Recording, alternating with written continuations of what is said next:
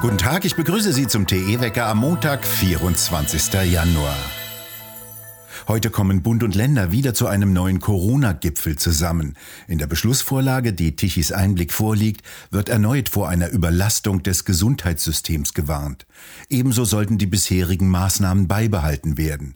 Zu einer Impfpflicht, dem beherrschenden Thema dieser Tage, sagt das Papier nichts.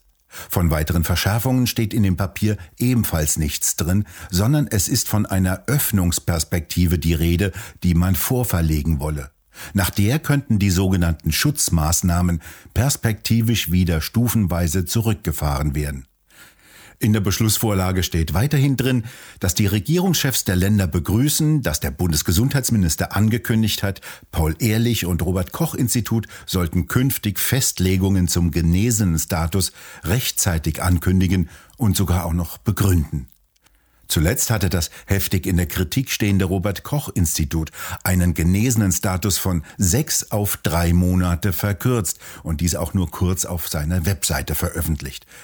Die Schweiz hatte im gleichen Zeitraum den Status von sechs auf zwölf Monate verlängert. Vor dem Bund-Länder-Treffen hat sich Bayerns Ministerpräsident Söder gegen verschärfte Corona-Maßnahmen ausgesprochen. Es gehe um die Anpassung der Regeln an einzelnen Stellen.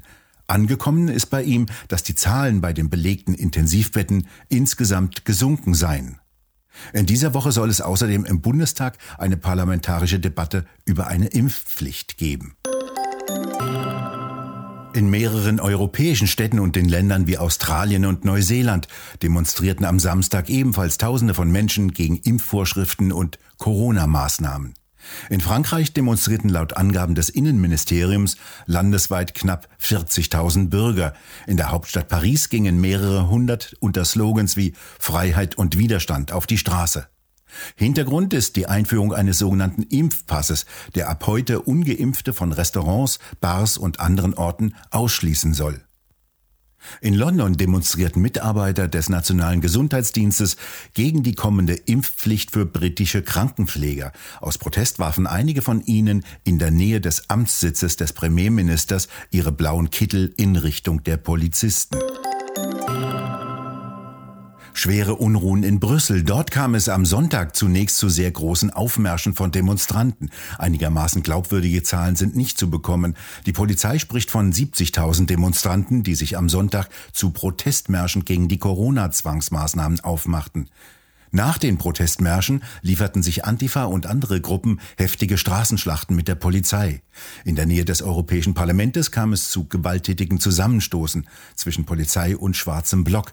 Dabei wurde auch die gläserne Front des Büros des Diplomatischen Dienstes der Europäischen Union zerstört, wie auf Videos zu sehen ist. Auf weiteren Videos in sozialen Medien sind von Feuer, Trümmern und Rauch übersäte Straßen zu sehen. Antifa und Schwarzer Block stürmten Polizeitruppen in Kampfmontur, die sich fluchtartig zurückziehen mussten. In anderen Videos ist zu sehen, wie sich Polizeibeamte in eine U-Bahn-Station retteten und dabei von oben mit Zäunen und Mülltonnen beworfen wurden. Bei vier Menschen hat das Bundesland Bayern einen dauerhaften Gesundheitsschaden anerkannt, der durch die Impfung mit dem neuartigen gentechnischen Vakzin entstanden ist. 263 Anträge würden noch bearbeitet, teilte das Zentrum Bayern Familie und Soziales mit. Drei weitere Anträge seien abgelehnt worden. Nähere Angaben über die Art des Gesundheitsschadens machte die Behörde nicht, aus Datenschutzgründen, wie sie sagte. In jedem Falle reiche für eine Anerkennung ein zufälliger zeitlicher Zusammenhang zwischen Impfung und Erkrankung nicht aus, hieß es weiter.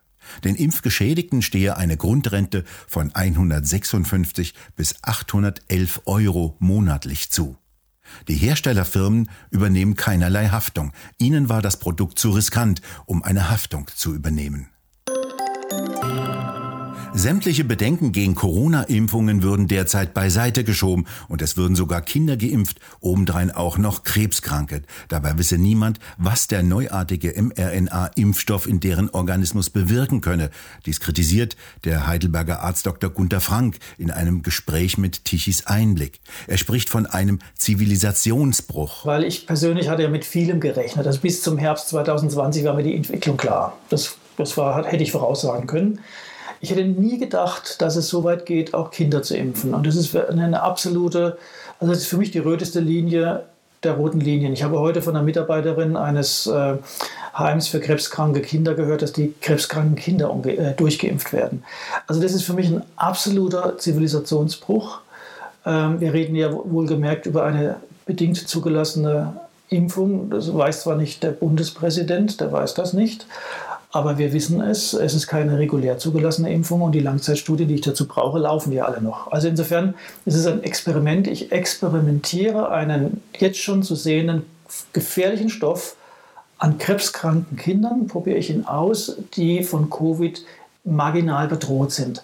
Das ist ein Zivilisationsbruch. Das vollständige Gespräch können Sie sich auf der Webseite von Tichys Einblick anhören.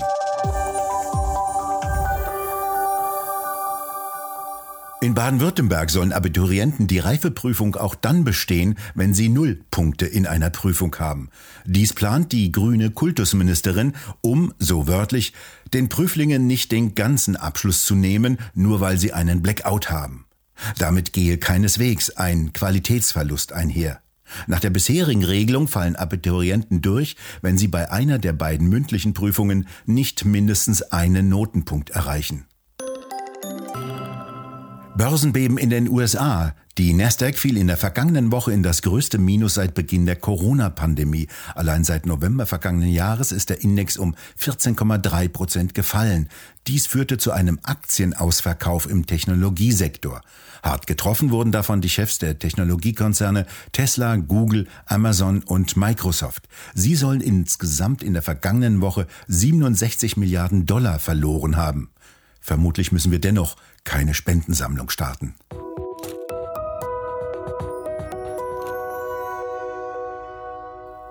Der FC Bayern München landete mit Spielern und Begleittross am vergangenen Samstagabend in Berlin nicht mehr auf dem neuen Chaosflughafen BER. Sie spielten am Sonntagabend in Berlin gegen Hertha BSC und landeten mit zwei kleineren Turboprop-Maschinen in dem 30 Kilometer südlich von Potsdam gelegenen Schönhagen. Noch immer sitzt den Bayern der Schreck von dem neuen Berliner Flughafen in den Knochen. Vor genau einem Jahr mussten sie von Berlin nach Katar zur Club-Weltmeisterschaft fliegen. Der ursprüngliche Start war für 23.15 Uhr geplant, doch das Flugzeug hatte nach dem Enteisen bis 23.59 Uhr auf der Startbahn gestanden. Die Bitte um Starterlaubnis ging um drei Minuten nach Mitternacht ein drei Minuten zu spät. Denn von 0 Uhr bis 5 Uhr gilt Flugverbot und eine Ausnahmegenehmigung wurde nicht mehr erteilt. Mit sieben Stunden Verspätung und nach einer im Flieger verbrachten Nacht konnten die Bayern doch noch nach Doha abfliegen, doch damit war die zeitlich eng begrenzte Vorbereitung auf das Turnier erheblich gestört. Am Sonntagabend übrigens überrollten die Bayern Hertha BSC mit 4 zu 1. Nicht selten wird über jemanden, den man längere Zeit nicht gesehen hat, gesagt, er sei alt geworden. James Bond hatten wir längere Zeit nicht mehr gesehen. Während zwischen den Premieren der Bond-Filme in der Regel drei Jahre lagen, musste sich das Publikum, auch pandemiebedingt, diesmal sechs Jahre gedulden. Spectre kam 2015 auf den Markt. Keine Zeit zu sterben, erst im Oktober 2021. Nach dem lang ersehnten Wiedersehen mit dem Meisterspion bleibt auch hier die Feststellung, James Bond ist alt geworden. Das schreibt Klaus Rüdiger May in seiner Betrachtung über den Helden und den Woken Westen, in dem der Mythos James Bond nichts mehr verloren hat. Wo? In der neuesten Druckausgabe von Tichys Einblick. Dieses fein gestaltete und sorgfältig gedruckte Heft finden Sie im gut sortierten Zeitschriftenhandel oder direkt im Onlineshop bei www.tichiseinblick.shop auf der Webseite. Dort können Sie die Ausgabe auch als PDF-File herunterladen. Der richtige Winter lässt noch auf sich warten. Das massive Hochdruckgebiet über Großbritannien bringt weiterhin milde, aber teilweise auch feuchte Luftmassen herüber. Im Norden bleibt es stark bewölkt, meist bleibt es trocken, gelegentlich kann leichter Regen herunterkommen. Im Süden weiterhin neblig trüb, in den höheren Lagen sonnig. Im Süden kann es mitunter auch auflockern oder wie am Sonntagnachmittag kann sogar die Sonne durchdringen. Temperaturen 6 bis 8 Grad im Süden, etwas kühler um die 2 Grad. Wir bedanken uns fürs Zuhören und schön wäre es, wenn Sie uns weiterempfehlen würden. Wir hören uns morgen wieder, wenn Sie mögen.